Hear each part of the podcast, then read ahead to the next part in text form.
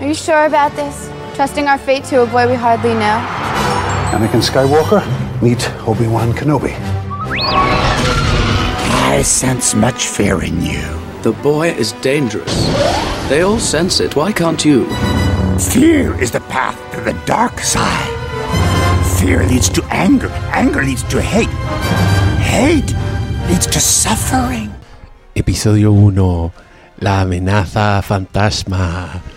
Con Frutilla, que vuelve a este podcast. ¿Cómo estás, Frutilla? Hola, bien, ¿y tú? Tanto tiempo. Ya casi un año del estreno del episodio 7, ¿o no? ¿La dura? ¿Y esa fue la última vez que grabamos? No, no, la última vez que grabamos fue como... en- Yo me acuerdo que era como para el Festival de Viña. Era tipo final de febrero, algo así. Ah, porque fueron los... Cuando, cuando fuiste a mi casa eh, y Sí. grabamos con la Katy Becker, ¿o no? Ah, Y hablamos de ah, Batman no, entonces- Superman. No, entonces eso fue mucho después, tiene que haber sido como en Pero eso fue abril. como en marzo, creo yo, ¿o no? Y, y, por- y pusieron las precuelas en Netflix, po. Ahí mismo fue donde vi el episodio 1. Y, y yo, yo quería revisar de nuevo estas películas contigo, porque fue, además a la gente le gusta mucho nuestra revisión de Star Wars. Yo no sé, no entiendo por qué, porque es demasiado frustrante, demasiado Sí. frustrante esto, que encontráis malas las buenas y buenas las malas. y parece que se va a repetir hoy día esto, este modelo, porque me llega un mensaje terrible que dice que, ¿sabes qué? Igual me gustó la amenaza fantasma. Después ahí que no la encontré tan mala. Ya, pero antes, yo quiero que me humilles públicamente por hacerte ver argentino culiado. Oye, Hermes, la vi en el cine. ¿Tú sabes lo que es esa wea? Yo me sentía pésimo.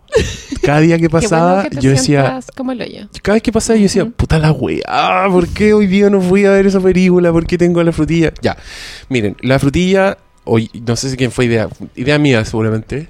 Pero yo dije- Eh, Yo tuiteé de argentino culiado y claro, y ahí tú dijiste, oye, podríamos verla. Ya, y yo te dije, hagamos un podcast y todo, porque yo tenía genuino interés en ver esa película. ¿Ya la viste todo esto? No, nunca la vi. Ah, no lo hagas. no es, que me, es que me fui, pues, si esa es la Sí, weá. sí, como sí, yo, mi, mi crimen fue tratar de meter tantos tantos planes en una semana que estaba súper ocupada, entonces no alcancé nunca a verla y eso significa que no iba a tener tiempo de hacer el podcast, etcétera. Hermes, yo Perdón. te perdono. ¿Me perdonas de verdad? Yo, yo ya te perdoné. Ya, pero es que yo lo que quería hacer con esa película es que yo justo había visto en Netflix una weá que se llama Sleepwalk with Me, que es una película de un gallo que hace stand-up, que se llama Mark Birbiglia. Y yo, a partir de Argentino Culeado, quería hablar de esa película y quería hablar un poco del subgénero del, del comediante que hace películas, De entre comillas, autobiográficas, ¿cachai? Donde él mismo, donde su personaje se llama, ¿cómo se llama él? ¿cachai? Como Kramer. como Kramer, como y como argentino culiado por lo que yo caché del trailer, que era un weón Sí. que se viene a Chile y que hace stand-up y etcétera, etcétera. Pero claro, lo de Birbiglia es, es hermoso. Yo recomiendo esa película a todo el mundo. ¿Está en Netflix? Está en Netflix, se llama Sleepwalk With Me y lo que podéis hacer es que podéis ver la película y después podéis escuchar su stand-up que se llama Sleepwalk With Me y después podéis escuchar el stand-up que sigue, que se llama My Girlfriend's Boyfriend, el pololo de mi novia, y que es una segunda parte de... Porque es muy autobiográfica, entonces el weón cuenta lo que le pasó después. ¿Tú qué vida, opinas de los libros de autoficción? ¿Cómo porque, cuáles? Porque es esto, igual, es como cuando un escritor decide escribir sobre sí mismo. O en este caso, hacer una película de sí mismo. Eh, no sé, siempre me ha dado un poco de, de mono, A mí también me, me da un poco de pudor así, como de, de vergüenza ajena. Sí, pero encuentro que hay gente que lo usa muy bien, que lo sabe hacer. Encuentro que es un terreno súper, es un campo minado prácticamente. Ujú. Y mm, se me ocurren puros ejemplos de gente que les ha funcionado porque, porque me gustaron sus películas, ¿cachai? Ujú. Como, bueno, Birbiglia es uno, Louis C.K. de alguna forma también es, ¿Él es tiene otro. una película? ¿O no, pero es su serie. Ah, como ya. su serie, que es un padre divorciado que se llama Louis, ¿cachai? Como un poco lo mismo que le pasa a él. Por supuesto, súper ficcionado, que pasan weas muy, muy locas. Yo te diría que el padre de esa wea es un poco Woody Allen, que siempre ha hecho películas de donde está en su carrera desde el principio. Es cierto, pero él es muy perfecto. Sí, pues, pero lo, lo bueno de ese bueno es que partió haciendo unas comedias muy estúpidas, pero de a poco empezó a ponerse el espejo en sí mismo. Y la época cuando tú de Annie Hall, que es hermosa, loco, como que es cuando hace la transición un poco de sus comedias ridículas a sus películas más dramáticas.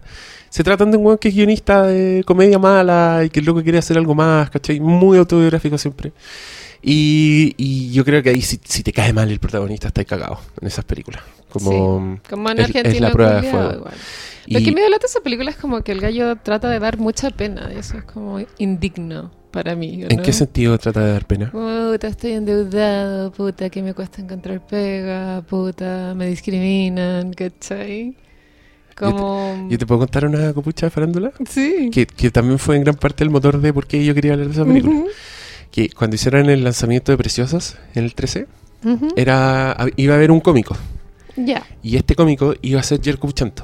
Que iba a salir Jerko Puchanto a decir cosas atroces y hacernos reír. Y sin censura, me Y sin imagino. censura, sí, claro. Y, y creo que el loco no pudo a última hora y llevaron al argentino culiao, A Jorge Alice. a Jorge Alice. Y yo tengo la sensación de que usaron el mismo libreto que tenían para Jerko Puchanto, lo usó él. Porque fue el mismo tipo de humor, así como roasting, como tirándole caca al 13, a gente del 13, a gente del 7. Y que todo. no es su estilo igual. Y que no es su estilo. No. Y fue uno de los momentos más incómodos que me ha tocado vivir. Ay. Y la Así, gente yo- no se reía. La gente, mira, es que había de todo en ese evento. Había mucha gente, había prensa, había, y igual gente se reía. Pero yo me fui para afuera. No lo soporté. pudiste lidiar No, con es que eso. fue mucho. Como yo Y ahí yo me di cuenta, como un poco valoré un poco ayer como Chanto, porque la gracia de ese weón es que le aguantáis que digan cualquier cosa. ¿Cachai? Que de alguna forma. sí, su- o Edo Caroe también que no le aguanta eso, ¿no? Ah, yo a él lo cacho muy poco. No he visto nada de él. Yo lo vi en el festival nomás. Ah, ya. no, mentira, estoy muy mintiendo. Yo lo fui a ver al, al teatro. ¿En de, serio? Acá, el teatro ¿Al Nescafé? Nescafé. Sí, sí, sí. ¿Y por qué fuiste? ¿Te gusta? ¿O te invitaron Eh, así? No, yo invité a mi pololo, a mi, o sea, que era mi pololo, a mi marido. Lo invité como de tierna, porque a él le gustaba. Este es el primer podcast de Señora Frutilla. Sí, estoy casada, Hermes. Así Fans de Frutilla, lloren, Soy una señora. miren al vacío. ya perdieron. Perdieron con Frutilla. Yo igual aconsejo el matrimonio. Para todos ustedes que no se quieren casar, hombres que le tienen miedo al compromiso, onda, estar casado es la misma weá que estar pololeando. Así que... ¿Ah, ¿En serio? Sí, es lo mismo. cambia nada? No cambia nada. ¿Qué estafa entonces? A no ¿Para ser qué? de que queráis tener hijos, po. Ahí como cacho, yo cacho que te cambia un poco el panorama. Para mal. Dios mío. Pero ya, entonces estáis estáis feliz con tu, Sí. con tu matrimonio. Sí. Estáis tan feliz que vaya a ver Edo Caroe. Fuimos a ver Edo Caroe, pero hace rato. Como hace dos años, ponte tú. Ah, ya. Y me reí más como con el opening, que era de Ramón Yao. ah, no era. Te reíste más con el, con el Sí. telonero. Sí. Y. Ah, bueno, bueno, Edo Caroe, bueno, que uno le aguanta que hable cualquier cabeza de pescado, pero Jorge Alice tiene otro tipo de humor, ¿cierto? Como más. Claro. Como más eh, sociológico, en el sentido como de reírse como de la idiosincrasia chilena. Claro, versus y, la idiosincrasia. y acá este loco decía, weas, como a quién, a quién se está culeando la quena rencoré para tener tanto Oye, rating. Qué grosero Como ese hombre, ¿qué Una- onda? Decía unas weas muy terribles. Que todos decíamos, ya, si estuvieran, si estuvieran en Mega, ese tipo de cosas podrían pasar, porque se está riendo como del jefe, ¿cachai? Pero cuando estáis en la competencia y ¿Qué no estáis diciendo cosas tan Mega, terribles, no? sí, pues estáis Mm. diciendo cosas tan terribles de la competencia, yo lo encontré muy incómodo, muy de mal gusto. Y quedé muy intrigado con la figura de este señor. Como que, y después justo caché que había sacado una película, entonces dije, ya, esta guay hay que verla. Yo no descarto verla todavía. De hecho, voy a terminar Mm. viéndola igual. Es muy mala nomás, como es lo único que te puedo decir. Pero yo vi el tráiler y era humor así muy... Muy como porcel, no sé, como, el- como algo Quique. Morandé, como Sí. humor así... Misógino, todos los personajes de mujeres o son o andan con cola ley o son O son las histéricas. brujas. Mm, Puta, no, todo muy fatal. ya. Pero bueno, eh, te pido perdón por Sí, haberte ya, dejado sola viendo esa sí. Te recomiendo mucho Mark Birbiglia. A todo esto la sala estaba llena. Eso Es que te le fue bien. Es que qué Sí, onda le la fue bien a la película. cine, es como- Bueno, también le fue bien a, a estas de que tú odias a Sebastián Badilla. También les va bien, ¿o no? Sí, le va bien y le va bien a... Ahora hay una Y le va bien de a Trump. Copano, ¿no? Esa y le va bien a... Prueba de actitud. Prueba de actitud, sí. Sí, no la he visto. ¿Quería hacer un podcast? No, no, quiero te lo, verla. no me te lo voy a hacer. No te lo voy a hacer Se me hace nuevo. muy mala. Esta vez voy a ir yo solo. No más que mala como juvenil. Como ese humor tipo super bad. Ah, pero a mí, a mí me gusta mucho Superbad. Sí, pero yo creo que es como un poco ese humor, como adolescente. Me Yo, imagino. o sea, no yo, creo, idea, yo creo que es ¿no? como yo creo que no debe ser distintas las películas de Badilla en el sentido de, del enfoque, como debe ser eh, el mismo público objetivo. Hay algo que me molesta de las películas últimamente, pero tú también fui a ver el, la guagua de Bridget Jones. ¿Ya? Y porque me encanta Bridget Jones, pero siento que las películas desde un punto en adelante como que son puros gags. Como Ah, sí gag, pasa. gag, gag. Después sale alguien famoso, gag, gag. ¿Cachai? Como que no siento que las películas ya no son lo que eran. Ya no son, ya no es una historia. muy de vieja mierda ese comentario. Pero me molesta que sea tan chistecillo tras chistecillo. ¿cachai? Sin- ¿No? No sin si esqueleto, sí. Claro, sin esqueleto. Eh, yo he escuchado comentarios de gente que le creo de Prueba de Actitud que dicen que, es un- dicen que es una película de vadilla, pero es una buena película de vadilla. O sea, es una weá adolescente, como decís tú, con las mijitas ricas, actrices y todo, pero que es buena. Es como te reís y... Pero no sé, vamos, vamos a ver cómo nos va. Ahora a ver qué onda. Pero bueno, esta reunión es para hablar de Star Sí, Wars. Star Wars. Eh, acá me encanta porque se viene otra Star Wars. Eso, mi marido me dijo, oye, ¿de cuál van a hablar? ¿Esa del el Rogue One? Yo he visto gente, escuchado gente que dice Rush One. ¿Qué es eso? Así como ni siquiera yo sabía que había una nueva Star Hay Wars. una nueva. Es que, hay ahora, una nueva, es que ahora es de. Disney. Entonces tú tenés que esperar que todos los años se estrene una película nueva de Star Wars. Y al parecer ya se tomaron diciembre. Así que el fin de año es. Debe ser buena época para los gringos, ¿no? Que los niños están de vacaciones. Es. eh, ni tanto. Para, lo- para los gringos lo bueno es el verano. De hecho, el verano que para ellos es como junio sí, julio. Y. mm, y Star Wars dejó la cagada porque se estrenó en diciembre. Que Pero es es que como. todos los niños tienen vacaciones. de, en- de de Navidad y. Año Nuevo, Sí. po. Pero la hicieron y rompieron toda la taquilla y todo. Y ahora lo vuelven a hacer y van a estrenar Rogue One, que es una precuela de Star Wars de la primera, de A New Hope. Con otros actores. Con otros ver. actores, pero ah, yo lo encuentro muy interesante porque es una historia aparte. O sea, de hecho se llama Rogue One, a Star Wars Story. No es un episodio 8, episodio 9, ¿cachai? Esta es una película Un unitaria. Que se trata de cómo obtuvieron los planos de la Estrella de la Muerte. ¿Te acordáis de que eso era Sí, lo que pasaba en, en la, la primera película? Ujú. Ya, esto es eso. Son unos rebeldes que tienen que conseguir los planos de la Estrella de la ¿Y Muerte. tenía expectativas buenas? O... Tengo muchas expectativas porque me gusta mucho el director. ¿Será que George Lucas aprobará esta situación? No sé, no sé, porque George- de, eso, de eso vamos a hablar, porque George Lucas para mí siempre fue un innovador. En el caso de la amenaza fantasma, esa- toda esa innovación le jugó en contra, porque el loco, según yo, se engolosinó con estos efectos especiales nuevos, entonces Sí, tiene una weá que es una pornografía digital. Se olvidó mucho de la historia, un montón de cosas, pero, pero si algo hizo el weón en esta película fue no repetirse, ¿cachai? Y sacó cosas nuevas que nunca antes habíamos visto y todo. Y lo que están haciendo esta nueva generación de Star Wars es que yo siento que está ramificando todo lo que hizo George Lucas. O sea, The Force Awakens es Han Solo, son las mismas naves, los mismos mundos, el mismo tipo de personaje. Y esta Rogue One también es como lo que pasa antes de la otra, entonces son los mismos sets, ¿cachai? ¿Y, En y cambio- sale Chewbacca en esta o no? No, no, no sale ninguno de los personajes. Creo que sale Darth Vader, que es como el único... Que podéis disfrazar igual sin que sea Y el que es mismo actor. cualquiera, claro, que es cualquiera. Pero es Garth Edwards, que es un weón que mm, piensa muy bien el cine fantástico y la ciencia ficción. Y los Igual es loco que no especiales. sea el mismo director que las 7, porque uno pensaría como, bueno, elegir el mismo director como para darle una unidad a todos estos nuevos productos, pero No, creo que eso loca. no, les importa. La nada. unidad es el- la marca. Esa es la unidad. Y de hecho, para que puedan sacar una todos los años, por supuesto que están trabajando 10 directores Sí. en paralelo, ¿cachai? Cada uno por su lado. Pero para mí eso es lo bueno que esta sea una historia unitaria, ¿cachai? Porque creo, tú- creo que una historia unitaria es perfecta para que la agarre un director X y haga su, su peliculita Su y se vive, ¿cachai? Claro. Y puede ser una historia redondita y todo. Pero en Star Wars a mí las expectativas ya me han jugado en contra muchas veces, así que estoy tratando de mantenerlas al mínimo. Pero yo soy de los ridículos que no ha querido ver trailers de la nueva película. Para no contaminar. Sí, porque yo sentía con The Force Awakens que todo lo emocionante de The Force Awakens Estaba yo lo el sentí en los trailers. En los trailers me emocioné, me alegré y en la película no sentí nada. Entonces ahora, para evitar eso, para ser un buen más feliz, dije ya. Vi el primero que sacaron, que era como un teaser así, sin diálogo, sin nada. Y de ahí no he visto ninguno. Entonces, cuando lo han dado en el cine, yo me tapo los ojos y hago la la la. la. Ojalá en el futuro hagan una Star Wars como con Wes Anderson o después con Woody Allen. ¿Te Serían muy cachai? Un geniales. Star Wars de Woody Allen. Qué divertido. Como, Como un Stormtrooper súper neurótico. súper inseguro. que quiere invitar a salir a la otra weona. Ay. Y hay un androide mala onda que le dice puras huevas pesadas. Eh, ya, Ya, contexto. entonces el episodio 1. Contexto del episodio 1. Yo busqué, en- puse en el buscador del Netflix. Episodio 1 no te salió nada. 1. Yo hice lo mismo.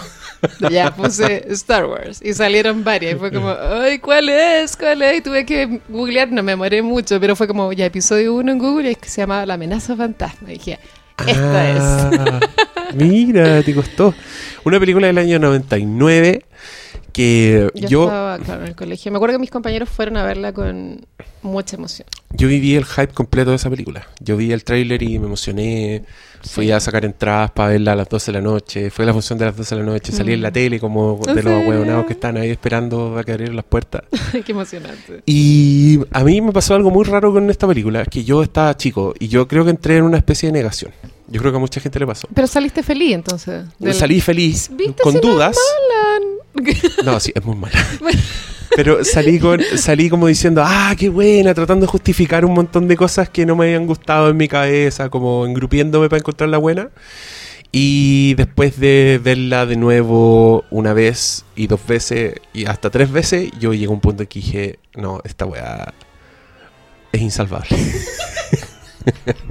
y me da mucha rabia porque cuando yo hablo de lo únicas que son las películas de Star Wars para hablar por qué no me gustó el episodio 7, todo el mundo me dice, ya, pero de, de Amenaza Fantasma es como el hoyo y, y la 7 es mejor.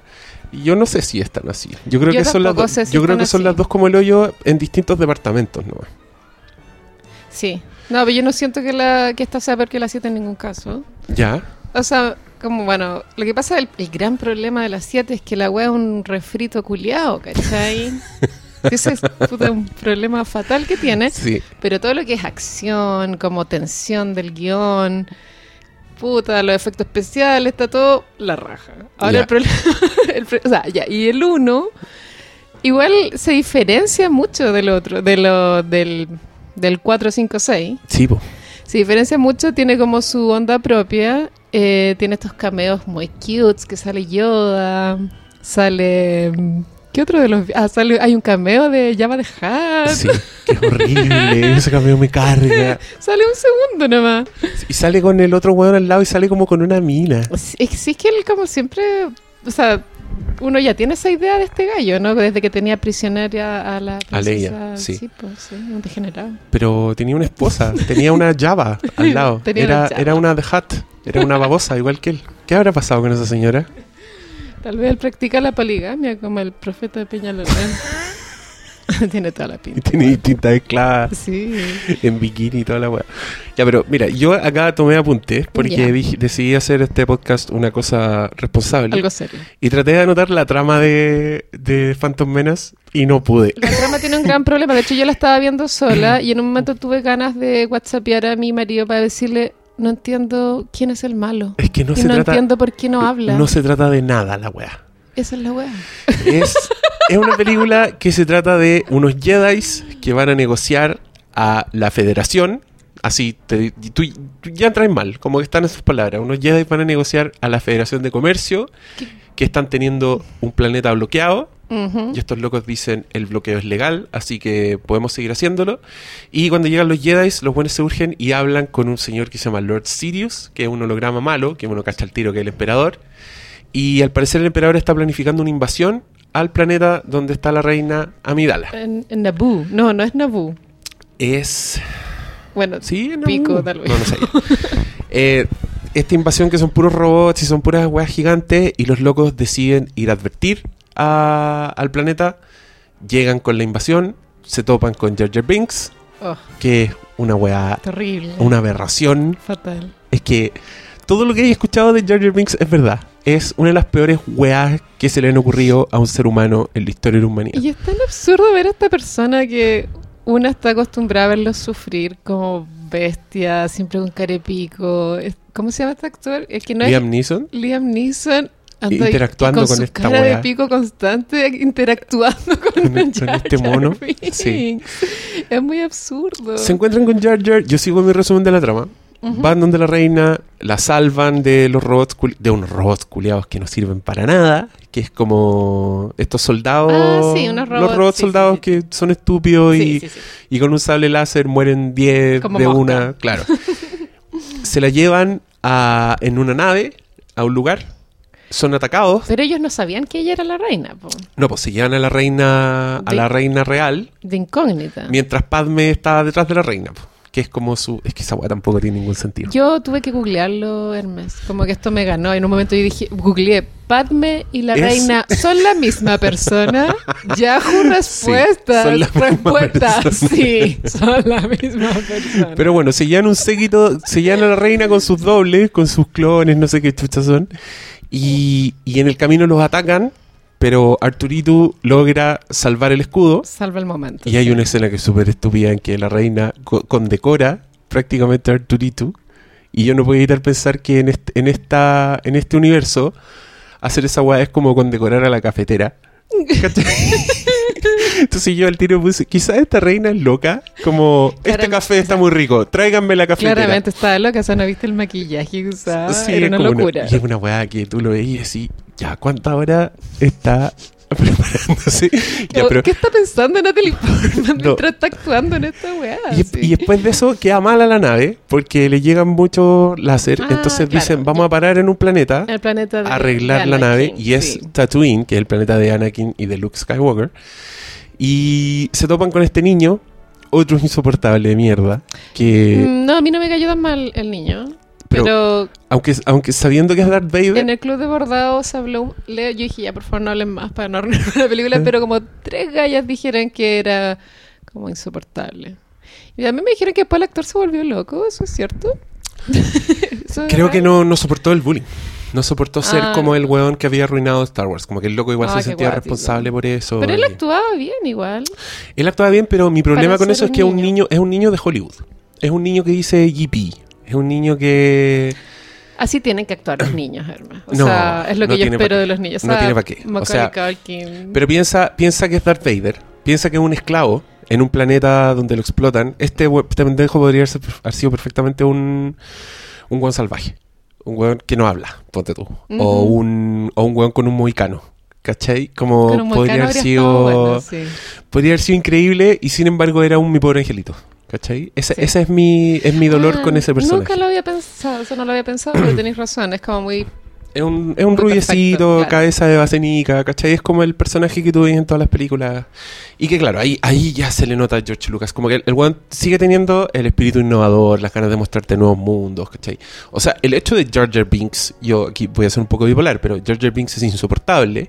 Es un trilín culiado de un diseño horrible, que se mueve pésimo. Trataron de hacerle como un lenguaje propio, como unas muletillas al, Tiene a la una- forma sí. de hablar, que no, no aporta nada. No aporta nada. No, mm, mm. Está haciendo cagada siempre, pero es el primer personaje digital que hicieron, ¿cachai? O sea, para mí eso es... Sin Jar Jar Binks no existe ni Gollum, Ah, ni King Kong, ni el ¿Él planeta de los simios. Es el primero que estuvo en toda una película. O sea, antes se había hecho como algún personajillo por ahí, pero un personaje integrado en el elenco de la Mm. weá, interactuando con los demás, es la primera vez que se hizo. Entonces, yo igual digo, ya, bien George Lucas. ¿da? El weón sabía por dónde iba la mano, ¿cachai? Le quedó como el hoyo, es insoportable. Me imagino que él quiso repetir lo que produce Chewbacca, ¿no? Pero... Yo creo que quiso reproducir lo que producen todas sus criaturas y finalmente todos los, todos los personajes de Star Wars, desde Chewbacca hasta Yoda, son una weá única, así. Pero la diferencia es que mm, Chewbacca no hablaba. Tal vez si Jar Jar Binks Ponte tú. no hablara, habría sido mil veces mejor.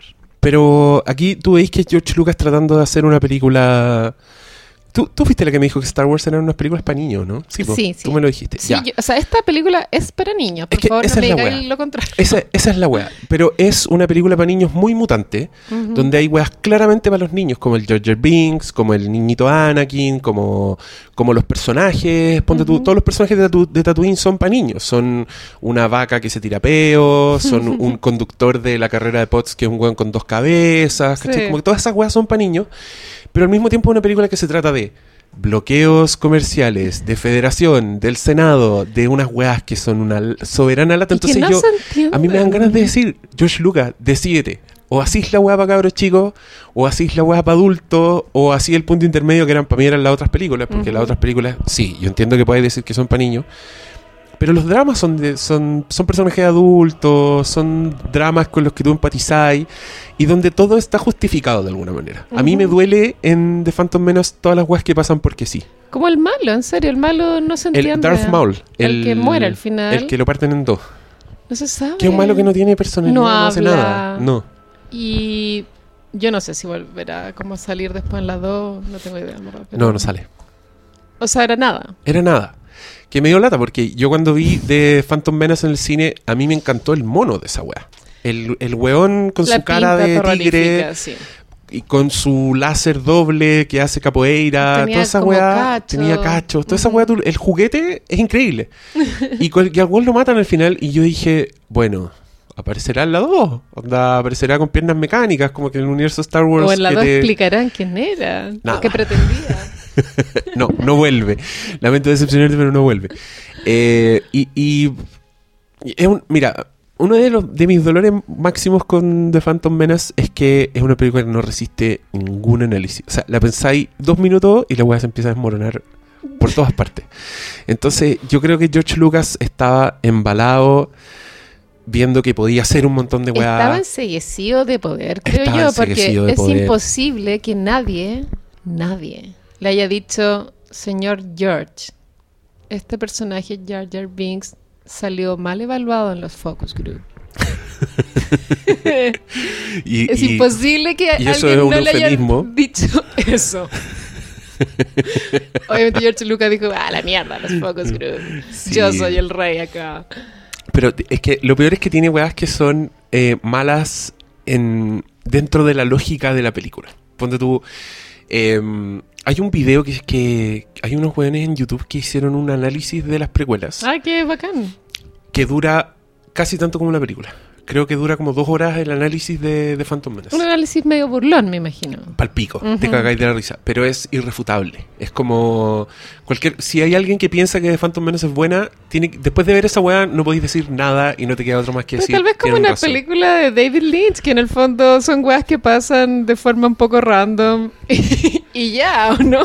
No, pero es que ponte tú para darte un ejemplo de las cosas que ellos dicen. Al principio de la película, cuando les tiran este, este gas, Sí, ¿cachai? sí, sí, sí. ellos salen corriendo a una velocidad impresionante. ¿cachai? Así como que muestran un plano en que ellos corren como, como flash, así, ching, como que se desplazan de un lado a otro. Y uno dice, ah, qué buena. Nunca había visto a los Jedi en acción. Porque en rigor, claro, los Jedi que tuviste antes era un viejito que se estaba muriendo, Luke que nunca llega a ser un Jedi así propiamente tal. Entonces ya, además que los Jedi eran como superhéroes. Pero después en el clímax de la película hay una escena que gira en torno a la velocidad de Obi-Wan y a que el loco no alcanza a llegar. ¿Cachai? Cuando están peleando con el malo. Cuando están peleando con el malo Sí. y el malo queda atrapado con Liam Neeson, Sí. muestran que Obi-Wan corre, corre y no alcanza a llegar y se cierra la weá, entonces pelea solo el otro y lo mata, ¿cachai? Y ahí uno dice, pero weón, al ¿Qué tan principio de la película los locos corrían, o sea, se mostra- lo mostraron como Flash, ¿por qué ahora no alcanzó a llegar? O, o cuando van a nadar en el mundo de Jar Jar Binks y se ponen una cosita en la boca Sí. que como que les permite respirar. Ya, cuando les tiran gas venenoso, no se ponen esa cosita. Aguantan la respiración. ¿Cachai? Entonces, son un montón de. Y, y así hay 200.000 weas en la película. Entonces, mal, po. Muy mal. ¿En qué periodo de su vida personal habrá estado George Lucas para dar tanto jugo? ¿no? Yo creo que estaba enseguecido de poder porque el loco estaba descubriendo que podía hacer mucho más de lo que había hecho en la trilogía original sin Mm. pararse de su silla. O sea, el buen podía tener A muchos programas. Podía hacer los sets, podía hacer, no tenéis que construir nada. Onda, estamos hablando de un pobre weón que fue al desierto en Tunisia a hacer eh, la primera película donde vive Luke y al Mm. weón una tormenta le destruyó los sets. ¿Cachai? Un weón que lo pasó pésimo. De pronto descubre que puede tener un estadio, una arena completa en Tatooine. Yo me imaginaba todo el tiempo a Ivan McGregor con Liam Neeson, todo el tiempo me los imaginaba con un pantalla verde, porque obviamente siempre que salía Jar Jar Binks, yo me imagino que ellos están en con una pantalla verde al final, ¿o ¿no? No, y que tú, ¿cachai? Igual Toda la película grabando en pantalla verde. Y esta película ha envejecido mal. O sea, ahora ponte tú cuando los personajes interactúan con, como con Jar Jar Binks Sí. o con Watto, que era este, como el dueño de los esclavos que tenía alas. Sí, como una mosca. Esa, esa cuando interactúan con eso, no los miran realmente. Están mirando como al área donde están, ¿cachai? Sí, y todas esas weas se, se notan, notan, sí. y duelen mucho. Pero yo insisto, George Lucas, fuiste un de no ser por The Phantom Menace no existe ni El Señor de los Anillos, ni todas las weas que hicieron después, que son todas grosas y con mucha reverencia. Entonces yo siempre le voy a tener respeto. Sí, George Lucas es un santo, recordémoslo. Es un santo, es un innovador. El, el sonido de esta película sigue siendo increíble. Onda, lo- los mundos, como, como solo con sonido te, te- le dan vida a las criaturas, a las naves. La, la secuencia de la carrera de los. de Está buena, la, la carrera está buena. Es full Star Wars. Yo, yo veía esa wea y yo sentía, estoy viendo algo del universo Star Wars, ¿cachai? Que es algo que no sentí nunca viendo The Force Awakens. No había nada que yo dijera, wow, esta weá nunca la había visto y es parte de este universo y existe, ¿cachai?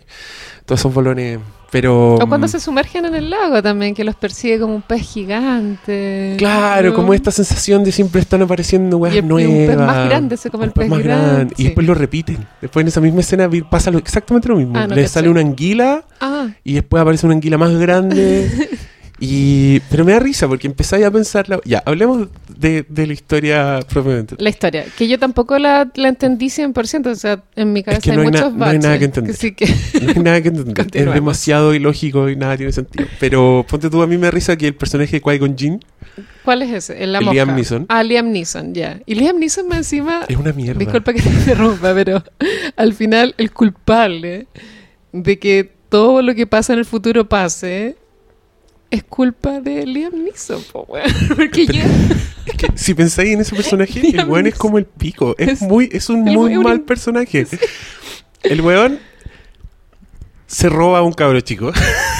se lo roba. O sea, qué weá más Le saca- antinatural. Le saca un- sangre Sí, y- pásale un- engañándolo. Porque en un minuto le dice, te voy, a, tienes una te voy a herida lim- acá. te voy a limpiar acá. Y el cabro chico hace, ¡au! Y el weón dice, no, era para las infecciones. Ya, vaya, mijito. Y después, "O- oye, Juan, oye, te estoy mandando una mocha de sangre de un niño. El, el maestro Jedi es como el pico. No tiene ética. Trata de cagarse a Guato, trata de- se lo trata de cagar, le dice, vas a aceptar el dinero de la República. y el otro le dice, otro, no, eso no funciona en mí. Y esto así, puta el Jedi como el hoyo, así como el weón. Y hace el gesto de Sí, la mano. Vas a Vas a, vas a aceptarme mi dinero inservible. ¿Qué, más, ¿Qué sigue Liam Neeson? Señora, véndame 10 Super 8, ahí tiene plata. Bueno, Liam Neeson le quita el hijo a una mamá, en verdad, o sea, separa a un hijo de su madre cuando la guagua tiene como 6 años, po, qué. Y se lo, Lo va a pone a competir en en una una, weá muy carrera terrible. muy peligrosa, ¿cachai? Y cuando le dice a Guato, te lo cambio por dos esclavos. Y el otro le dice, ninguna nave No. vale dos esclavos. Entonces por uno, ya, el azar decide. Y el buen tira un dado y Liam Neeson le hace ¡prup! la trampita para que salga el cabro chico. ¿cachai? Ese weón es muy. Sí, es muy chanta. y, después, y, y después lo matan y uno tiene que sentir rabia y pena. No, yo no estaba ni ahí cuando murió Liam Neeson. Em, bueno, pero él es el maestro de Obi-Wan. O sea, ¿qué enseñanza aprendió Obi-Wan de la vida con este, con este timador de profesor? A mentir, po. Así Si Obi-Wan después hace lo mismo con. Luke. No, si No, si no- tú, no, no, tú- tu papá- Darth Vader mató a tu papá. y yo, yo estaba ahí, pero no. No. y de, de hecho le, le vierte ambientamente. Ah, no, pero es que esto, esto ya es algo que pasa en el episodio 3. Ah. Pero cuando Obi-Wan le pasa su, el sable de luz a Luke. Ah, Obi-Wan continúa después la Sí, es que Bueno, es que él, él es, él es la película, igual es tan mino y perfecto. pero no es el protagonista. No, pero si no, no, fuera nada. él. Onda, El weón está en la nave esperando gran parte de la película. Sí, sí, sí. Pero es tan mino que está bien que exista. Era, a mí me cae bien Ewan McGregor. De hecho, me dijeron que venía en la película de La Bella y la Bestia, Mm. de la carne y hueso. Y yo honestamente pensé que iba a ser la voz de la bestia o algo así. ¿Y? Y es uno de los chistosos. Ah, Está completamente devaluado ya. ya no es el Ya un señor, de, sí. de. Ahora es la vela chistosa. Pero ahora va a salir Trainspotting igual, ¿no? Bueno, pero eso es como... Es como René de la Vega haciendo de nuevo una versión de Chica Rica, ¿cachai? Como, no me tinca nada película, Supéralo. pero bueno, va a haber que verla igual. A mí tampoco me tinca. Es que vi el trailer y ya es como que esa forma de narrar que tenía Trainspotting como que la escuché un poco añeja, weón. Como choose life, choose y es como ya de nuevo esta weón. Esta película no tendría que ser un Renton súper normalizado. Es que creo que está basado en porno, Ujú. el libro. Y en porno no, no es tan... De hecho, yo, yo no entiendo mucho qué pasa, porque porno está... Eh, la acción es en los 90, pero esta película como que ya tiene Han pasado Facebook y Twitter. años. Sí, Entonces, no sé cómo habrán hecho el guion. Yo creo que no, no deben haber pescado mucho porno. Yo creo que Es quisieron hacer lo sí. suyo propio. Y si tú pensáis, Trainspotting termina con el buen normalizado. O sea, a, mí, a mí por eso me da mucha risa. Yo cuando fui a ver Trainspotting, caché la weá, la fui a ver a un cine en el centro y los buenos como que se habían tomado el cine. Como era una película medio punk, los locos ponte tu fumaban dentro de la sala, Ah. chupaban. Ok. Y terminaban todos muy felices aplaudiendo. Y yo siempre he pensado, esta película termina con un weón diciendo que escoge la vida penca, escoge la vida normal, ¿cachai? Sí. El weón, escojo la tele, escojo la casa, me cagué a mi amigo porque prefiero la plata. Entonces, según yo, la segunda parte debiera ser un Renton, un weón que trabaja en una oficina y que deben aparecer los amigos a cagarle la onda, ¿o no? ¿Qué- No, yo creo que lo que va a pasar, esto es mi teoría de la trama. Ya, me encanta Onda, ya, se encuentra con Spud en la calle o con el, ¿cómo se llama el otro culiado que se casó con la Angelina Jolie? Ya no me acuerdo, filo. Eh, Sick Boy. Eh, Con Sick Boy. Y es como, oye, ya, pues si hagamos reencuentro, carreteamos una vez más, como que tengo una droga nueva. Y como, obvio que van a recaer en la droga, van a Sí, hacer estupideces de nuevo. Y, y Begbie debiera estar muy enojado. pues, el creo que está muerto. O No, sale pues en el trailer. Ah, no, no me. Él, él que, creo que es el que ha envejecido peor. Es que Entonces él, él era, menos reconocible. era mayor que ellos. Sí, y el loco está como más canoso. Baby era un imbécil. Pero lo- los otros weones se ven muy bien, encuentro yo. Spud es muy tierno igual. Pero Sp-. Spot siempre fue como, es, como era el weón, así. Sí. No es más feo de como era antes. Y Spud sale en una de Woody Allen. Sí, Sale en Match Point. tienes razón, es un es policía, sí. Es un policía. Ay, bueno, ya volvamos a lo, a lo Oye, que nos espérate, convoca. ¿tú- ¿a ti te gusta Match Point? Pucha, sí, es que yo soy, o sea, así como tú admiras mucho a George Lucas y le perdonas su, Tú lo haces con Woody equivocaciones, sí, yo veo todas las películas de Woody Allen y a, veces obviamente entiendo que estoy viendo una película mala, pero igual me gusta. Igual Sí, siempre, obvio. siempre siento que aunque sea mala la película, siempre tiene un par de escenas que son brillantes. No, me encanta, me encanta todo el universo de Woody Allen y Match Point obviamente me encantó. Obviamente no creo que es la mejor como muchos piensan, pero sí está. Mm. Pero una de las buenas. Sí, es una de las buenas, yo. Según tú, ¿está embarazada Scarlett Johansson o no? En esa película. Sí, yo creo que está embarazada. Yo creo que no. ¿Tú crees que lo hizo como para manipular la Sí, situación porque, no daba más? Porque los policías nunca hablan de un embarazo. Nunca. Nunca dicen que ella estaba embarazada y no aparece en sus diarios. No sale en el diario de vida, estoy No, seguro. Es que no la vi hace tanto, pero sé que la voy a ver de nuevo para de nuevo solo- analizar esa sí, situación. Es que yo estoy obsesionado con esas cosas.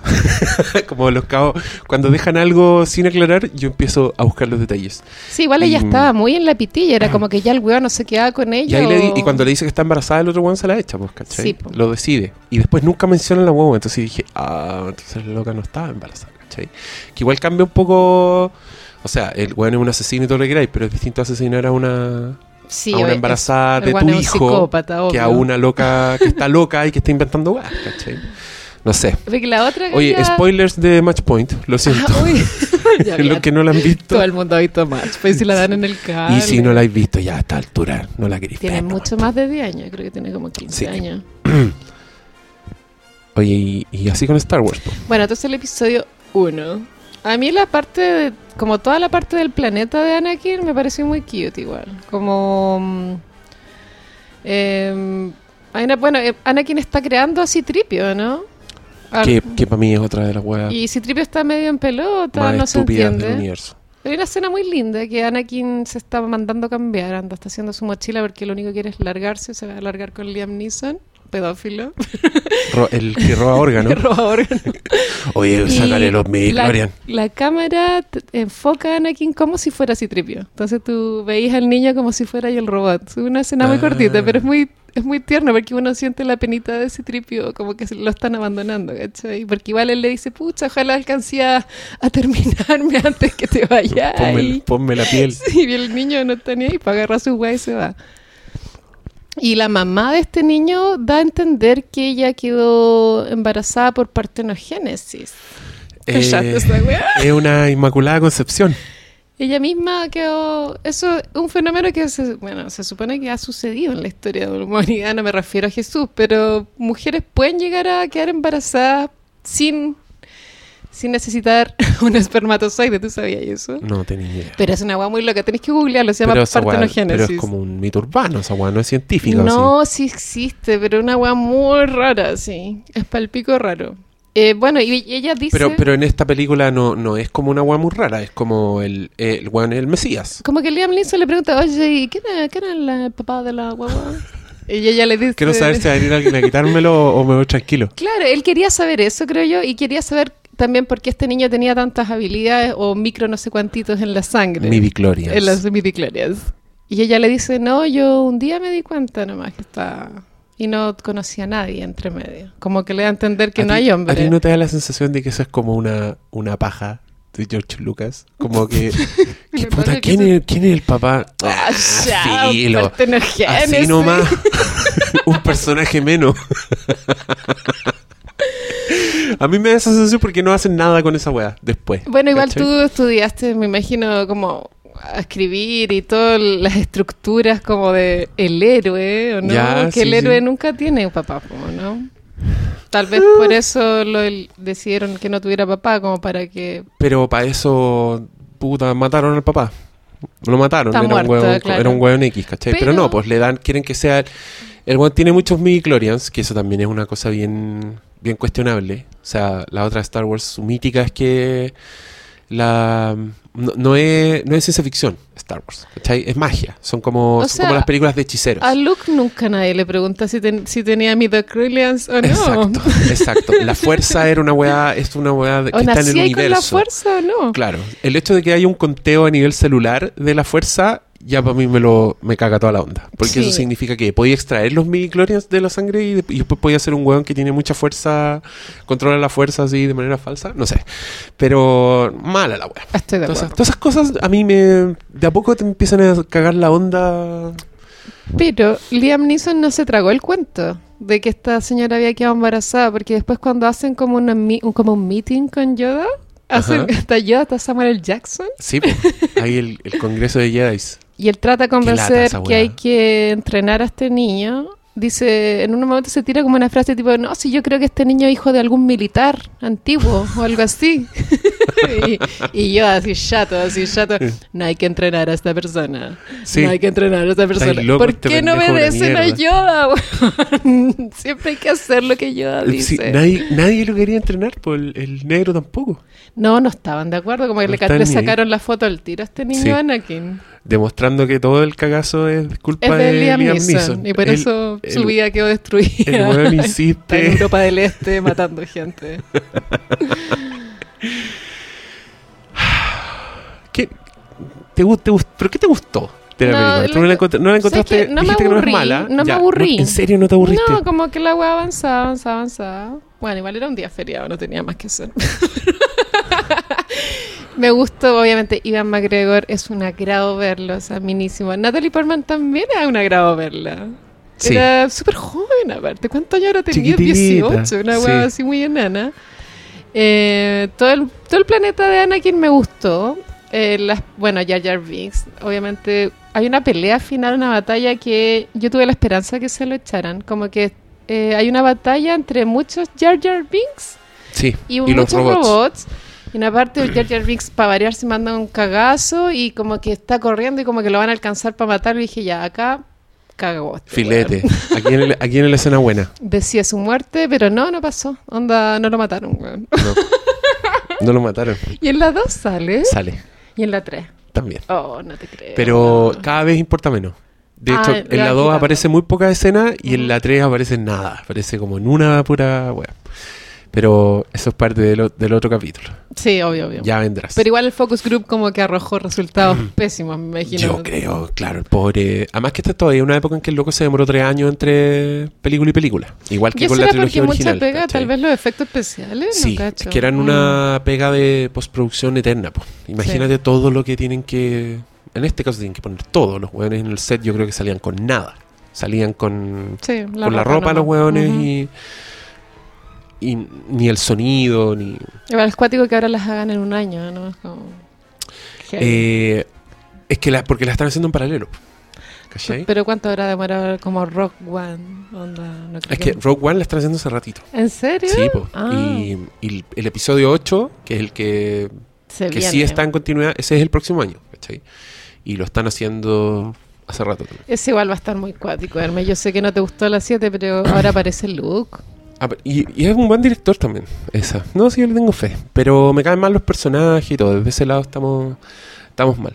Eh, a mí me da rabia porque cuando yo veo The, The Phantom Menace, estoy arreglando la película mentalmente todo el rato. Estoy diciendo, esto, una, una revisada de esta weá lo hubieran arreglado, ¿cachai? Ujú. Me carga que tanto personaje se cuelgue a, los a los Jedi durante la película. Jar Jar Binks no tiene ni una razón para andar con esos weones más allá de los primeros cinco minutos. Es un imbécil. Es un imbécil. No sé por qué se lo llevan. No sé por qué va en la nave con los hueones. El cabro chico tampoco. Bueno, No, el no, interés insano lo, sí de... lo explican.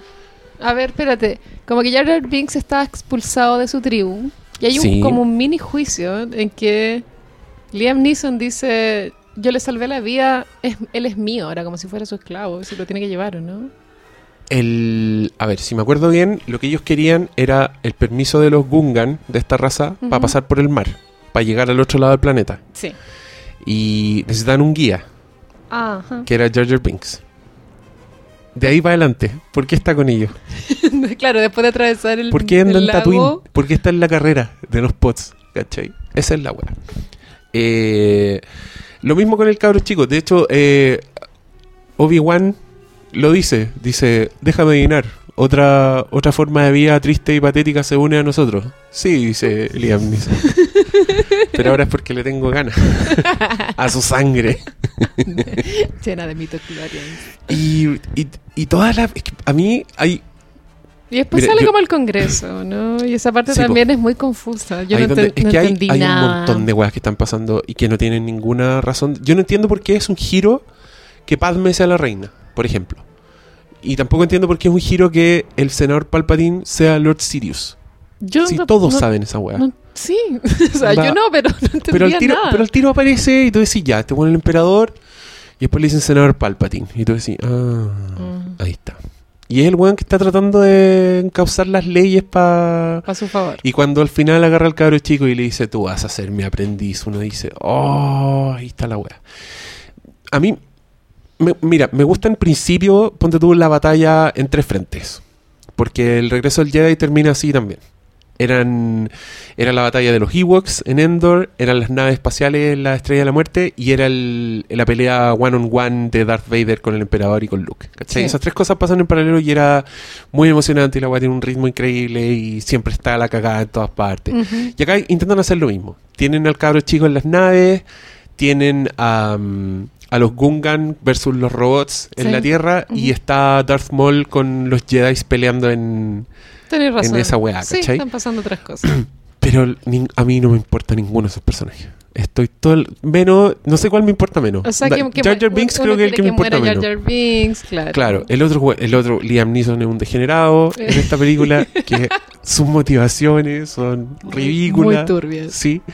Y creo, creo que Iwan McGregor es, es lo que salva la película. Tienes Sí, razón. Como el, el weón gritando no cuando matan a Liam Neeson le pone su humanidad. Porque ahí tú sentís que sí, Pero aquí hay algo. A mí él me da esa sensación que también me da como Edward Norton, que yo no sé si están actuando en serio o están actuando de forma irónica. Como,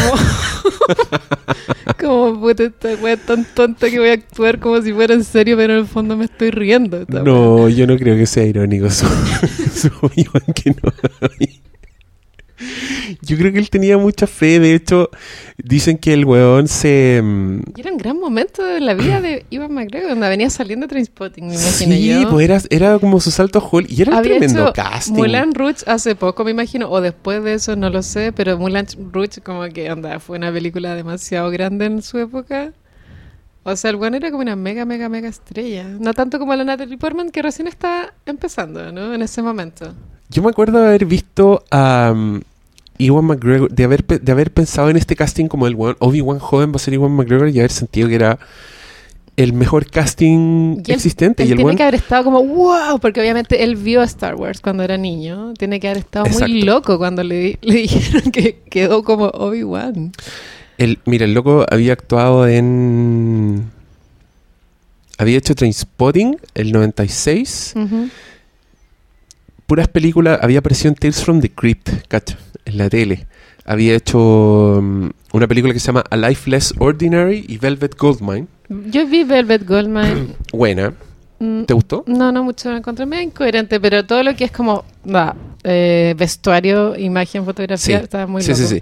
Pero caché que el loco igual era, era indie, como con directores con su, con- en sus paradas y todo, y salta Star Wars. Y al parecer el buen estudió todas las películas de Alec Guinness, que era el, el señor que hacía igual en el original, había estudiado sus películas de Ah. cuando era joven, como Ah, pa- para ver saber la impronta, caché, como le, le había puesto todo ¡Qué el, Mateo! le había puesto todo el bueno. Mulan Rouge es dos años después de, Ah, ya. de La amenaza fantasma. Pero mal, po. Pésimo.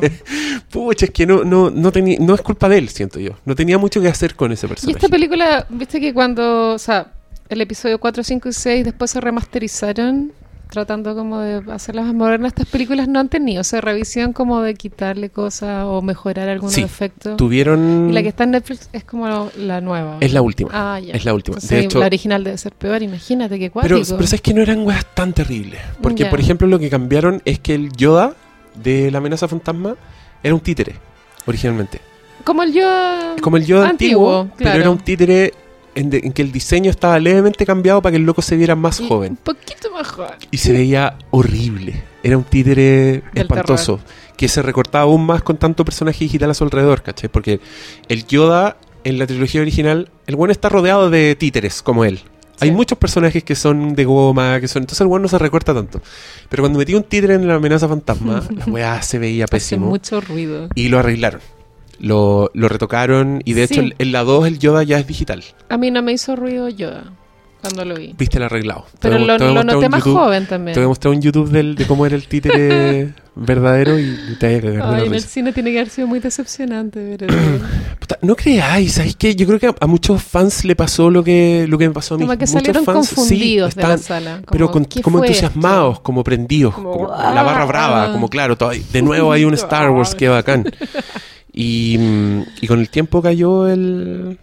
Oh, George- y George Lucas eh, ha dado entrevistas. ¿Él qué onda? ¿Él es una persona accesible como de dar opiniones o no está ni ahí con la entrevista? Él ha, ha dicho como, como le, han, le han cuestionado esta película. Mucho. O sea, este loco, según los rumores, George Lucas ya no se dejó de meterse a internet. Que al weón lo pero una cosa cagar, son los trolls ¿cachai? de internet, que un desagrado total, y otra es como, que yo, ir a un programa de televisión, a una entrevista a promocionar tu película Ah, y no, que no, te no, entrevisten y digan, oye George. ¿qué onda esta weá? No, yo, yo que yo sepa, no. Pero, y el loco muy estuvo muy recluido, ¿cachai? Como nunca... Mira, que encontré el Yoda de... A ver, a ver. Es el yo Es el antiguo. Mira, ¿viste? El niño es muy lindo. Pero fíjate que el Yoda... Aquí hay un pro- Mira. Es horrible, Sí. ¿cachai?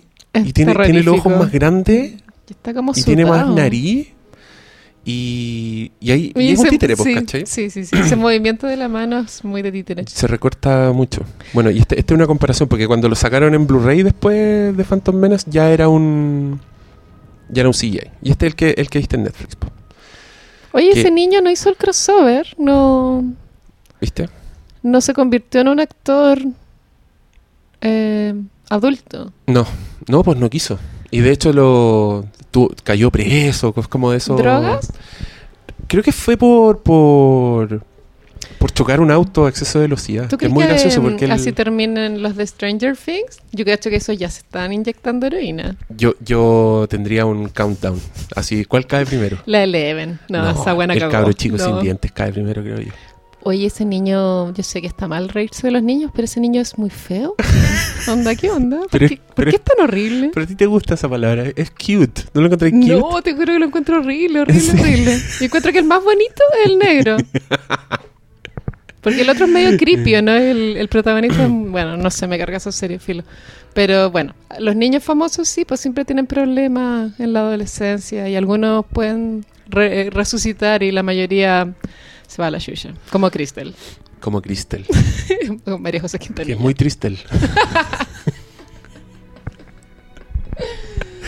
Pobre Crystal. Eh, pero el, el- creo que el único que, que sobrevivió a esa weá es Robert Downey Jr. porque él partió muy joven, No, y la Drew Barrymore.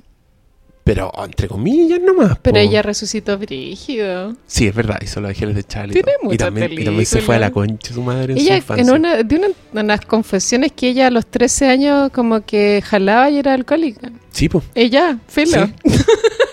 Era, era heavy ella, muy triste. Eso igual habla de que Steven Spielberg es como un concha de su madre, ¿no? Porque él era como el padrino. Como, ¿Qué le costaba como ayudar a su...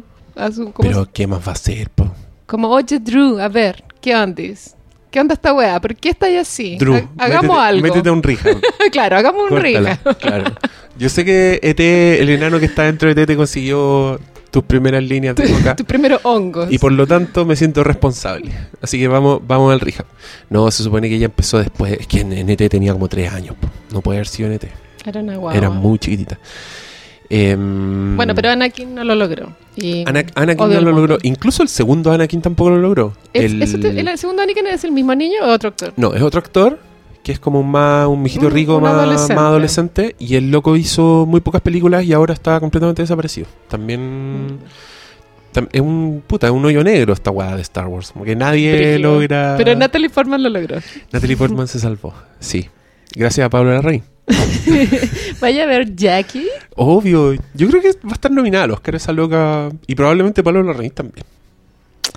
Eh, sí, con Neruda, ¿tú crees que lo nominan a No, mm, yo creo que película? yo creo que no, no creo que nominen no mejor visto, película extranjera Neruda. sabe. Pero mm, pero Pablo Larraín sí todo el rato. Más que son esas típicas, a los gringos les encanta el, el biopic. Le- todos Yo los sí. Oscar tienen un personaje, A tienen un mejor también me actor. gustan los biopic. Pero te fijas que todos los años los Oscars tienen un personaje de mejor actor o mejor actriz que es un weón real, eh, político, o es la reina, o es eh, Lincoln, o Margaret el primer ministro. Sí, siempre. Entonces ahora va a estar ahí la Natalie Portman, te lo he firmado. Como Jackie Y Kennedy. generalmente le dan al director también esa weá. Aunque no se lo gane, se lo nominan. Así que Pablo Larraín a cotizar Toxidos. Ese one la hizo igual en el sentido de que cachó como lo que más le convenía hacer, ¿no? Como para llegar a, a Hollywood. La hizo completamente. Que yo no encuentro tan... O sea, encuentro que él tiene como una estética personal que es como lo que uno busca en un director, me imagino. Pero siempre encuentro que sus películas tienen unas weas que las que arruinan el resultado final. Como que no he Mm. visto ninguna de Pablo Larraín que diga, wow, esta está buena de principio. a fin". Yo creo que Pablo Larraín es tan bueno como sus guiones. Entonces yo he visto películas que no me gustan nada, pero nada, así... como Tony Manero, como las pero a mí no me primeras, sí. gustó. A mí las primeras no me bueno, y gustaron nada. Fuga es un- es un chiste esa wea. ¿Qué onda esa Pero a mí, a mí me gustó mucho No. Mm, Ya, no, y no. encuentro que, que su fortaleza es el guion. Encuentro que esa weá funciona por todas las cosas que están en el guion, como no tanto por la dirección. O sea, al contrario, hay escenas que siento que se arruinan un poco con como esta idea de, de la estética ochentera, ¿cachai? Como el- exceso del primer plano que busca este weón, que yo lo encuentro bonito, encuentro que es artístico, que evoca N, pero encuentro que no tiene mucho sentido. Y aparte que tampoco es una idea de él. La, ¿No? Esa forma, no, esa forma de grabar. Ah, mm, no sé. Pero, ¿cachai? Que no, no le veo mucha identidad. Eso me pasa con sus películas. No, no sé cuál es el ingrediente que tienen todas estas cosas en común que hemos visto de él. Entonces, por eso, no sé, pero puede, puede que se esté Sí. afirmando. Y Pero encuentro que, ojalá y que encuentro que, su- encuentro que es un súper buen director de actores. Esa wea sí se la doy. Como las actuaciones en sus películas suelen. Puta, si no el protagonista, alrededor del protagonista hay excelentes actuaciones. Alfredo siempre. Castro siempre. Alfredo Castro, bueno, bueno. Yo te conté cuando vi el vi Tony Manero en Valdivia, Ah, el Festival no. de Cine de Valdivia, como un estreno de la wea. Y estaba lleno de. Creo que sí conté esta. Mm, A mí ¿no? me lo has contado. Está, estaba lleno de. Estaban las estrellas, pues. Y estaba. Y yo era parte del jurado de cortometraje. ¿Cachai la wea? Yo era como. Oye, Yo era, yo era. VIP, pero VIP de los chicos. No, pero igual es súper VIP ser jurado en un festival. No, pero del- de corto. Pues Pero es como ser el. Era como la mesa del pellejo. Ah, yo lo encuentro súper. Aparte que, aparte que te comiste todo el catering. No, Te pero. lle- pagaron el viaje. Nos llevaron a comer, Ya, eso sí. Y ese día nos llevaron a comer y yo estaba, en, cacha la weá, yo estaba en el furgón, porque no iban a llegar ¿El a... furgón? Sí, en la banda tenían a llegar a comer. Ya. Y alguien me dice, oye, ¿te gustó Tony Manero? Y yo así estaba tomando aire, así como, no me gusta, weón, no me gusta. Creo que alcancé a decir, no, no me gustó nada, porque, y se abre la puerta y él dice, oye, ¿me puedo ir con ustedes? Dice, No, me encantó la película. Alfredo demasiado Castro. buena. El mismísimo, el mismísimo Tony Manero se sube a mi van y yo me quedé callado. no seguí, no seguí hablando. Sí, po, Porque como, una, No. una weá es tener gustos distintos y otra weá es ser un roto, pues no, y no voy que respetar a la estrella nacional. o sea, Yo creo que tenéis que respetar a cualquiera. onda. Si yo tuviera al Badilla delante, no sé si le diría, oye, tus películas son una mierda, ¿cachai? Encuentro que esos es como los que arroban en Twitter para tirar mala onda. ¿Cachai? Puta, esos conches su madre, weón. qué ¿Qué, más- qué más tienen en la cabeza ¿Pa esos weones de mierda? Los odio. Una hace no mucho me estaba riendo de Copano. Y alguien te lo. Y alguien, oye, Puta, Copano, mira Oh, este no. weón. Y yo, puta el culiao. Esos weones están muy aburridos. Es que ellos, yo creo que, claro, quieren ver la pelea. po. Pero qué triste, como estáis ahí carboneando. Ay, qué atroz. No, chao con eso. Bueno, así con el episodio 1. Bueno, eh, yo al que nunca le voy a decir, te voy a tirar mala onda es a George Lucas. Porque él es Encuentro un que, santo. encuentro que La amenaza fantasma es una de las peores películas de la vida. ¿De esa trilogía tú crees que es la peor? No, creo que es peor la 2. Ah, chucha, o sea, wow. Puta, no, no, no sé.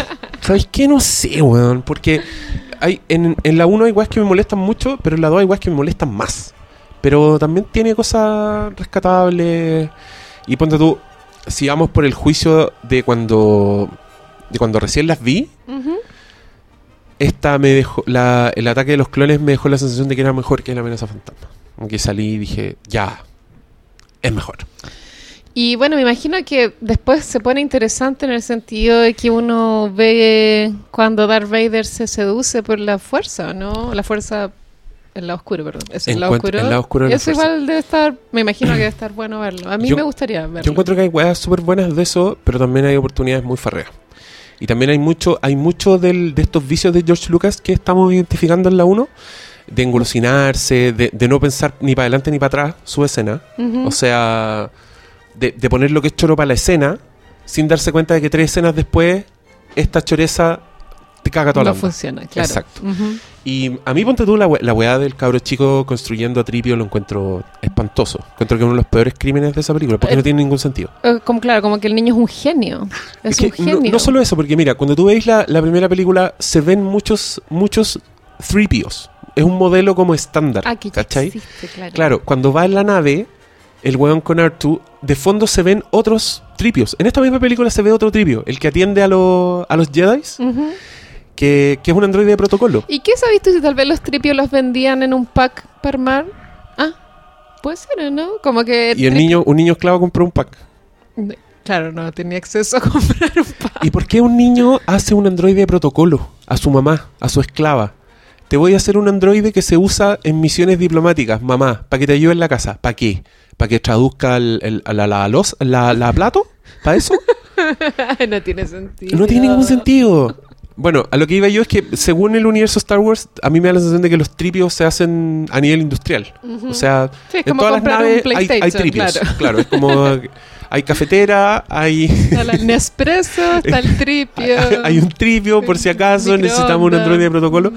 Y ahora resulta re- que más encima, el tripio, uno de muchos, fue ¿lo hizo Darth Vader? No, para mí esa weá. A ver, como en abstracto. Yo siento que el universo de Star Wars es demasiado grande. Y en ese sentido, Tripio ya sabía todo el. O sea, es que no me acuerdo. A Tripio en la 1 conoce a Luke porque andaba como dando unas vueltas. Ya no me acuerdo dónde salió el Tripio, no me acuerdo. En la- Tri- Mira, es que esa es una de las gracias. Tripio y R2 se supone que son uno de muchos androides insignificantes en las naves. Son unos buenos que andan trabajando. Sí. Pero R2 tiene una misión que se la metió Leia, que es entregar esta weá a Obi-Wan Kenobi. Tripio se mete en la weá porque anda siguiendo a R2 todo el rato. ¿Cachai? Claro. Lo sigue y quiere ver para dónde va. Y cuando finalmente cae en el planeta y los compra Luke y todo. como que en, todo momento Tripio está diciendo: Loco, ahora Luke es nuestro nuevo dueño. Olvídate de esa misión. La princesa, quién sabe dónde está. Y el cabro chico, el R2, va igual, ¿cachai? Y Tripio siempre está alegando y toda la weá a lo, a lo que voy.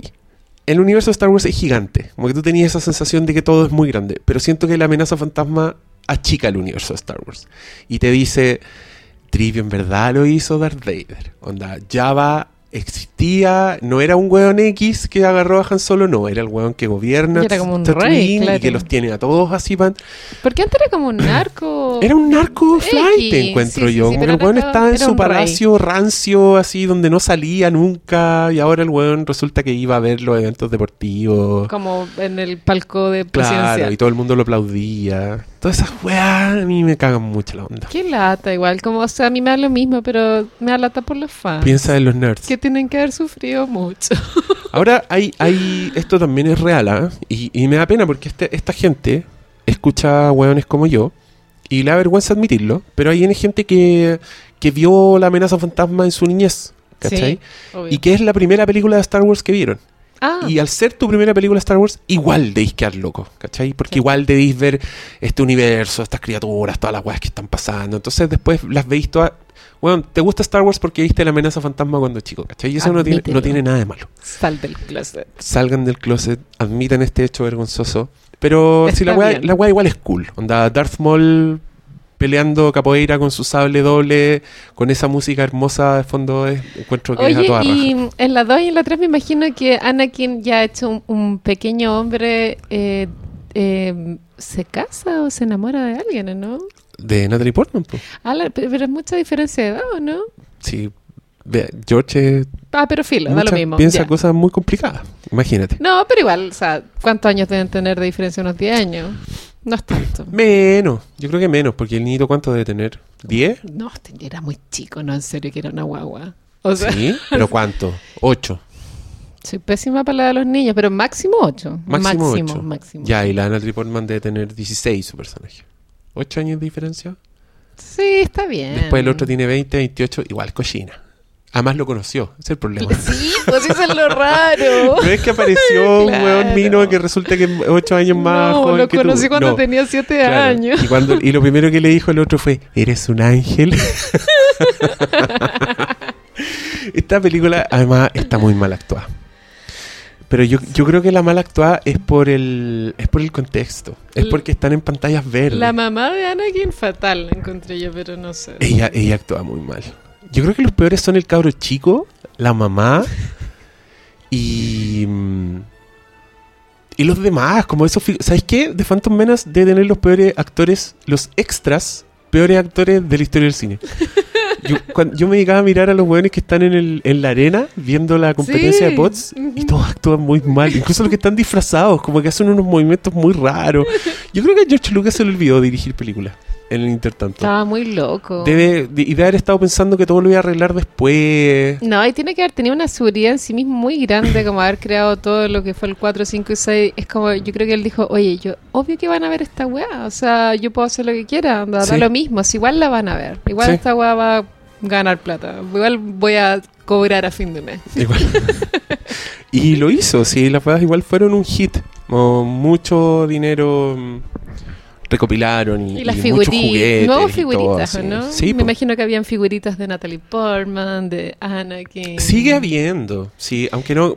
ah, Cuando se llenan en Navidad todas las figuras de Star Wars, sigue habiendo Darth Maul, sigue habiendo. Sigue habiendo Jar Jar Binks. ¿Cachai? Ahora Pero eso es más como un una hueveo compra ya, pero- irónica, claro. Sí, ya es un hueveo, pero sí- sigue habiendo. Onda, si hay al persa, encontráis todas esas weas.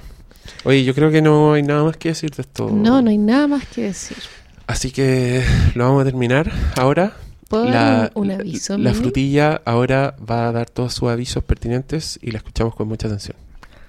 Estoy haciendo una baby venta de garage, pero online. Que sí que pueden entrar a vitrinear. Estoy vendiendo libros, vinilos, eh, cosas raras, CDs. Hay de todo. Bueno, y para vitrinear, y bueno, y los precios son una locura. Onda, no sé, lucas, dos lucas, No. máximo tres lucas. Entonces pueden ver en tienen que meterse a frutillablog.com y ahí sale una pestaña que dice Frutilla Market. Y ahí salen todas las cosas. Y como les dije, hay muchos libros que sí que es la oportunidad, creo yo. ¿Y por qué estáis vendiendo todas estas cosas? Porque no queréis juntar tanta... Sí, me leí ese libro de la magia del orden y me volví loca. Como que me di cuenta que estaba acumulando muchas cosas que no necesitaba. Y aparte que el departamento no es tan grande, entonces como era para liberar espacio. Oye, yo quiero seguir tus pasos. Pero tú hiciste una gran venta, me acuerdo. Pero fue para cambiarme de casa. Fue porque iba a tener una pieza menos, entonces me deshice Había de que muchas eliminar. cosas. Ah, Pero-. Mira, tiene un plato decorativo a dos lucas. Un plato con la foto de un pre- expresidente de Estados Unidos y su señora. Oye, la- pero es que la- genial. está la raja tú. Está demasiado buena la venta. Y bueno, ahí en la página sale cómo me contactan. Me contactan al mail y las entregas son en un lugar muy accesible, que sí que tienen que puro meterse. Veo Y- ahí un pack Macondo, trilogía de libros de García Márquez. Sí. Tenéis pack minorías. Tenéis packs. Sí. Qué bacán la frutilla. Habían cómics antes, pero ya los vendí. Esas weas son las primeras en venderse. Sí, palpico. Lo mejor de Zipper. Mama Sutra. Ya, perdón. Me caí en el torbellino de, del Frutilla Market.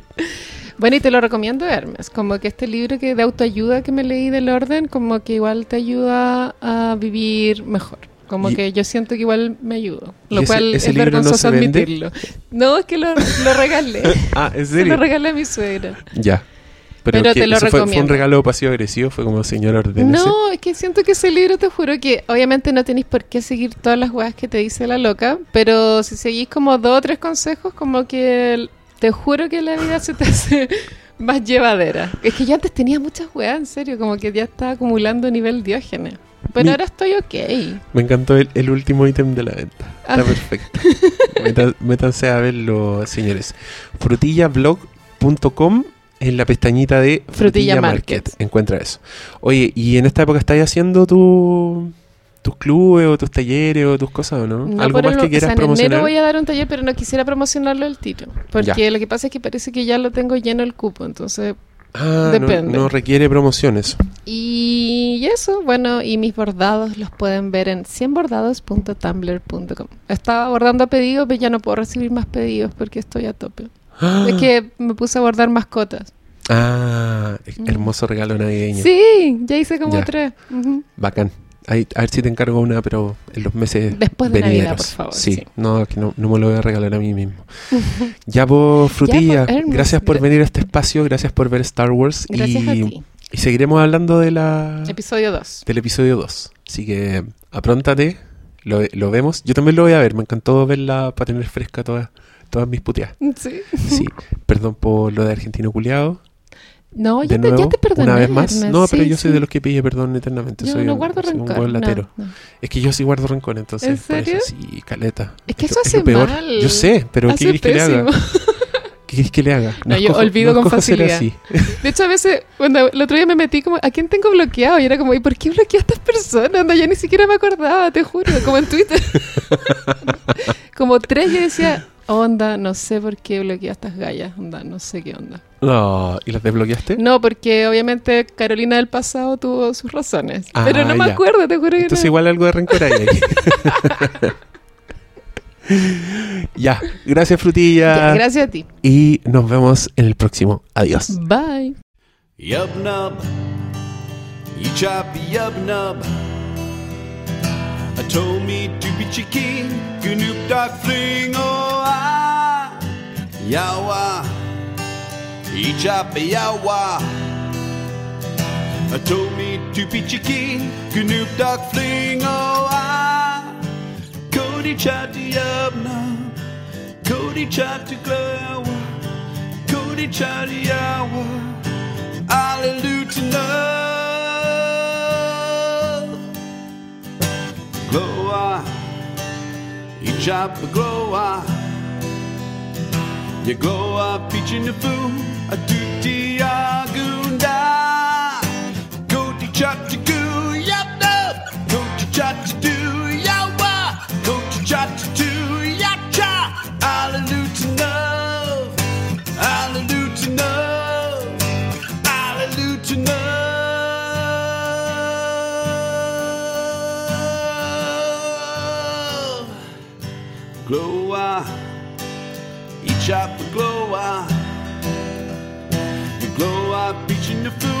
A Tutti gundai